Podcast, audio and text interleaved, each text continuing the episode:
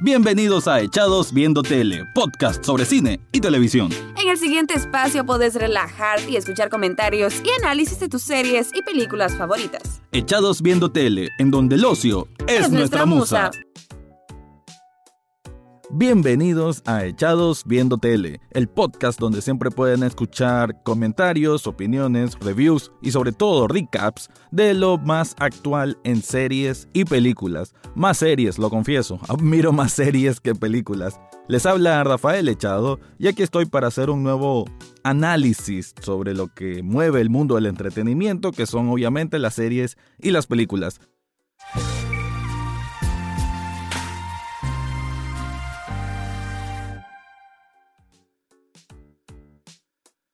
En esta ocasión les quiero hablar de series animadas, de dos en particular, dos bastante recientes y que están en la plataforma Netflix.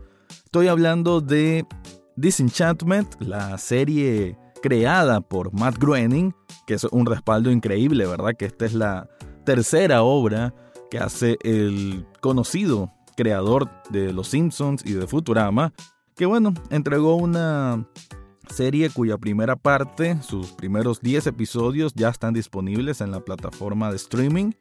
Y la otra serie que les quiero hablar es una que distribuye Netflix, pero que también es producida por TBS. Estoy hablando de Final Space. Ambas salieron en los últimos, bueno, creo que Disenchantment salió en este mes de agosto y Final Space, si no fue a comienzos de agosto, fue a finales del, del mes pasado, de julio. Ambas son bastante, bastante recientes.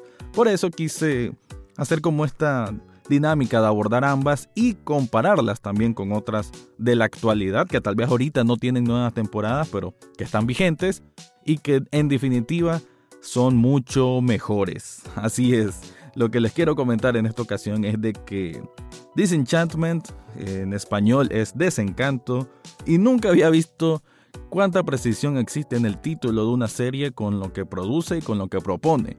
Es un desencanto total la serie Desencanto. Que, a ver, no sé si es cuestión de que sea mala, mal ejecutada, eh, muy poco graciosa, o es que es demasiado inocente para los tiempos modernos. A ver, cuando uno está en una plataforma como es Netflix, como el, la nueva televisión, ¿no? Que se, que se puede ver desde pantallas diferentes a lo que es simplemente un televisor y que es por demanda, o sea que uno lo puede ver en cualquier momento, no es televisión abierta, a eso me refiero, como que se ha demostrado alrededor de estos últimos cinco años, alrededor, de que precisamente eso te da un margen para trabajar con una creatividad y con una libertad distinta de la que existe en la televisión abierta. Entonces, yo antes de ver esta serie, con lo que había leído de Disenchantment, pensé que Matt Groening iba a empaparse ¿no? de todo ese ámbito creativo que existe en la actualidad gracias a las plataformas digitales y que precisamente se iba a atrever a hacer algo hacer algo que, que nos sorprendiera a todos y que tal vez subiera un poco el tono a lo que nos acostumbró con Los Simpsons y Futurama que quiero decirlo, Los Simpsons y Futurama, eh, sobre todo Los Simpsons, son una obra maestra, un hito en la televisión. Los Simpsons lo hicieron todo, como diría en un episodio South Park, que es otra de las grandes series de animación. Eh, por lo menos Los Simpsons en los primeros 10 a 15 años. No todo lo que hay de los últimos 10 años yo lo descarto por completo, para que también más o menos manejen qué tipo de impresión y qué tipo de crítico puedo ser. Para mí los últimos 10 años de Los Simpsons es algo que que bajó muchísimo su nivel, que cambiaron mucho a sus personajes, perdieron su esencia, perdieron su encanto, precisamente. Se fueron en un desencanto los Simpsons y creo que este es una, como una continuación de eso. Cuidado, hasta por ahí viene el nombre. En realidad no. En realidad el nombre viene por este mundo mágico en donde se envuelve Disenchantment, que es Dreamland, que es como, como que hacen referencia un poco a Juego de Tronos y a otras cuestiones así plan medievales medievales de fantasía. Y cuenta la historia de Beanie, una princesa rebelde, una joven rebelde, que no le gusta seguir las reglas, que aunque como que es también un poco consentida y que precisamente en ese escape, pues le gusta salir a tomar. es una mujer muy moderna en un mundo bastante antiguo, por así decirlo. se hace amiga de el elfo llamado Elfo, en inglés tiene un poco más de sentido porque el nombre es Elf, la criatura mística, y se llama Elfo. Y el otro amigo es Lucy, un demonio muy particular, con mucho sarcasmo, con mucha como ironía, como crueldad, pero todo, así como Lucy intenta ser un, eh, aquel elemento de, la ironía y de la crueldad, y queda debiendo demasiado, queda debiendo en el sentido que todos sus chistes o lo que él produce son muy, muy inocentes, así es toda la serie. Toda la serie de Desencanto es muy flat, es plana, es... Al comienzo parecía una sitcom común y corriente, pues de que cada episodio se valía por sí mismo y lo que pasaba en el anterior no servía para el siguiente. Y después en los últimos tres episodios hacen una trama no tan mala, creo que pues digamos que le da un plus y que la vuelve, qué sé yo, le da un toque dramático al asunto. Pues, no dramático de que te va a, tirar al piso a llorar, no me refiero a eso, sino que le da... Eh, se, mete en un ambiente más serio, pues. Y digo, no está tan mal, pero no se construyó lo suficientemente para que nos importe tanto, pues. Eh, tal vez ella, Biddy, como personaje en una serie de animación, no está tan mal, porque pues, al final creo que refleja muy bien lo que es la mujer moderna, entonces hay muchas ideas feministas en ese sentido, lo cual no está mal, pero igual todo es demasiado inocente, todo es muy burdo, los chistes son, bueno, están ahí, pero no impactan, eso es algo increíble. Yo no recuerdo haber visto un capítulo de los buenos capítulos de Los Simpsons y de los buenos capítulos de Futurama donde no me rieron unas dos, tres veces por lo menos. En este, creo que mire los primeros cinco episodios y si hizo un esbozo de, ja, cuando mucho. O sea, no, no, llegué, no llegué a las cinco veces. Y eso es inaudito, pues, para hacer algo de Matt Groening y teniendo tanto material.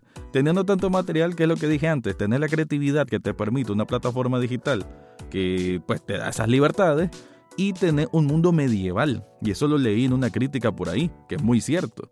Los chistes visuales, los los gags se le llaman, ¿no? Que es como lo que ocurre alrededor mientras los personajes principales están ah, dirigiéndose a un lugar o, o a comenzar la acción. Esos chistes visuales, hay tanto que se puede hacer en un mundo medieval, o sea, ahí se te puede ocurrir un millón de cosas. Y sin embargo, de las, qué sé yo, 10 veces que lo podemos ver, o más, quizás, quizás más, pueden ser unos dos por episodio, eh, ninguno funciona. Por ahí unos que intentan ser como medio humor negro, pero ah, no sé. Hay tanta oferta de humor negro que, que realmente en este tiempo desencanto como que no se encuentra, no se encuentra una ecuación que va, va fuera de todo. Por ahí también leí de que hay que darle su tiempo, que los primeros episodios de Los Simpsons, que los primeros episodios de Futurama no dieron tanta risa y que por eso hay que esperar que evolucione. Pero yo no creo eso. O sea, estamos hablando de que 2009 salió Futurama y Los Simpsons salió en el 80 y algo.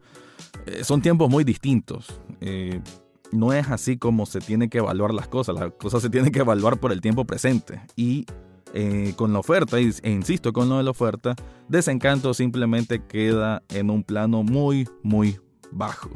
Ahora les voy a hablar de Final Space. Final Space es, creo yo, una serie interesante, producida por Conan O'Brien, también está ahí metido en la producción. Interesante, tiene voces de Fred Armisen y de Steven Young, así que pues, por lo menos se nota que hay gente que, que conoce la actuación y que por eso le imprime como una, como mayor realce a las situaciones que ocurren.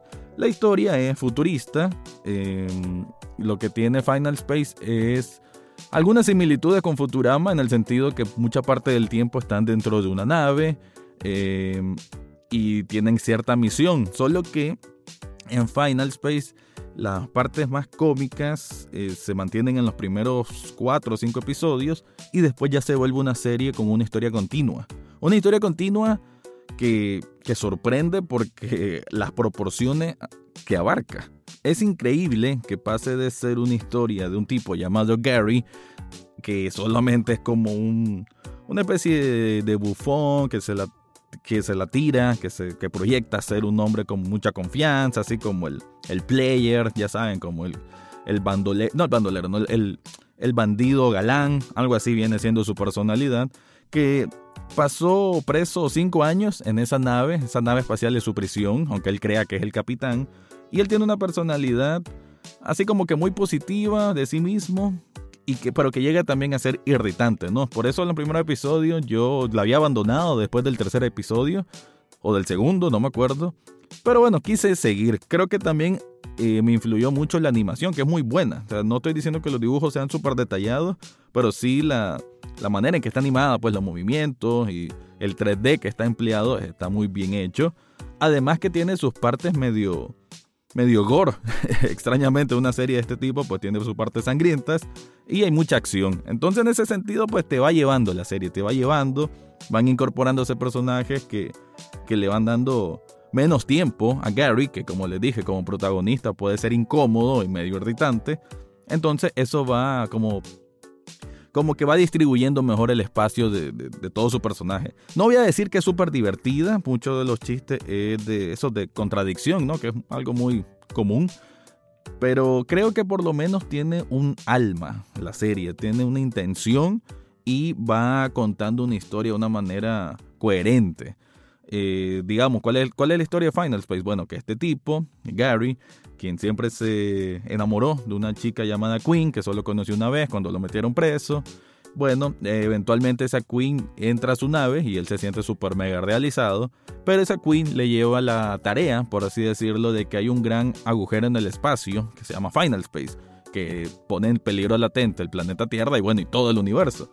Entonces, como que em, se embarcan a esa misión de, componer el universo, porque hay un ente malvado que es el Lord Commander, que él quiere que, se abra ese Final Space. ¿Y cuál es la pieza fundamental? La pieza fundamental es una bolita verde muy, muy coqueta, muy divertida, que, se, que le apoda, Gary le apoda como Mooncake. Y Mooncake es como un Pokémon, pues, no, no habla, simplemente eh, dice algo así.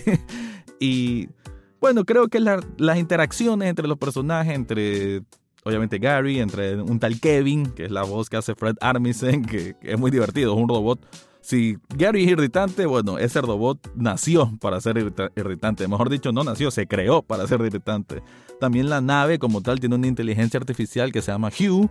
Está un cazarrecompensas, por así decirlo, que se llama Avocado, que también pues tiene su, su manera de, actuar y que creo yo, pues cuando ya está en la interacción de todos ellos, hay momentos, hay chispazos de, de auténtica comedia. Ahí sí, en Final Space, en sus 10 episodios, sí les puedo asegurar que por lo menos unas 3, 4 veces hubo, hubo por lo menos una risa un poquito más pronunciada de mi parte. Pero en, buena, en buen trayecto de esos 10 episodios sí me sacó varios esbozos de risa. Entonces, por lo menos digo, oye, no está tan mal. No digo que sea perfecta, ni mucho menos, pues le, hace falta mucho. Pero eh, por lo menos es de esas cosas que te entretienen de verdad y no te decepcionan, a como si decepciona Desencanto. Así que pues, en esta comparativa que estoy haciendo, Final Space versus Desencanto versus Disenchantment, en definitiva gana Final Space. Por una buena diferencia, pero ambas están en un plano inferior. Y quería finalizar este, este podcast diciéndole a qué es el nivel inferior, qué es la cúspide de la, de la serie de animación en este momento. Y bueno, aquí se los cuento.